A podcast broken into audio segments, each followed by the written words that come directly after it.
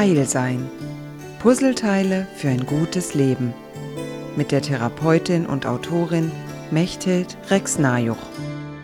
Ein anderes wesentliches Puzzlestück, das es für ein heiles Leben braucht, ist die Art, wie wir uns begegnen. Und in den Jahrzehnten, in denen ich das beobachten durfte, konnte ich merken, dass es andere Regeln für Begegnungen gegeben hat und dass sich diese Regeln auch immer noch verändern. Das Einzige, was ich finden konnte, war, dass Begegnungen, die offen und vorurteilsfrei sind, tatsächlich immer eine vorherige Definition brauchen. Und zwar nicht, weil ich nicht davon ausgehe, dass das auch andere denken, sondern weil es sich lohnt, das vorher zu vereinbaren, um eine Grundlage dafür herzustellen, dass man sich wirklich offen begegnet. Und in einem Gespräch mit einer früheren Bekannten gab es mal so die Diskussion darüber, es gibt so viel Schwarz und Weiß und wenn ich nichts weiß, lande ich in einem grauen Bereich. Und ich habe ihr damals spontan geantwortet, ja, diese Grauzonen finde ich irgendwie nicht so spannend, da kann man auch nicht so gut gucken. Ich habe vor Ewigkeiten schon entschieden, dass ich stattdessen rosa Zonen habe. Rosa, weil es mich fröhlich macht, rosa, weil es tatsächlich mein Gehirn auch öffnet und entspannt. Das ist einfach eine Farbe, die auch Aggressionen mindert.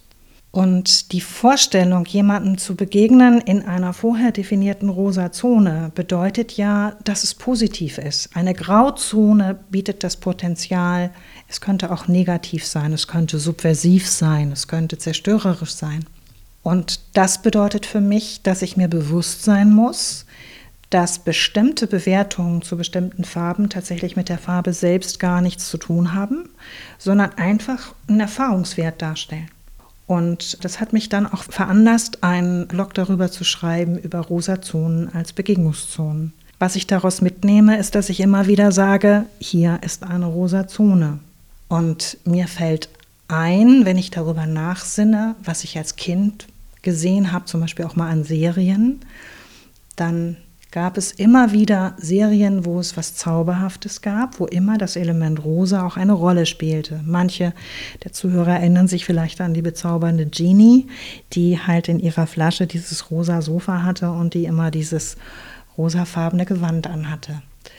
Und rosa verbinden wir ja nach unserer Definition immer rosa Brille, bedeutet, ich mache etwas schöner, als es ist. Ja, in einem Begegnungsraum muss ich es schönen, Sonst habe ich gar keine Chance, dem anderen wirklich zu begegnen. Denn wenn ich ihm begegne mit all meinem Wissen und meinen Konzepten und Bewertungen, dann wird sich diese rosa Farbe, diese Möglichkeit einfach zu schauen, wer da ist, diese Entspanntheit zu haben, ich habe keine Ahnung, muss ich auch nicht. Ich kann einfach sagen, hier bist du und da bin ich und wir schauen mal, was wir daraus erschaffen. Das ist das, was ich mit rosa Zonen verbinde. Und deswegen wünsche ich jedem von uns viele solcher rosa Begegnungszonen.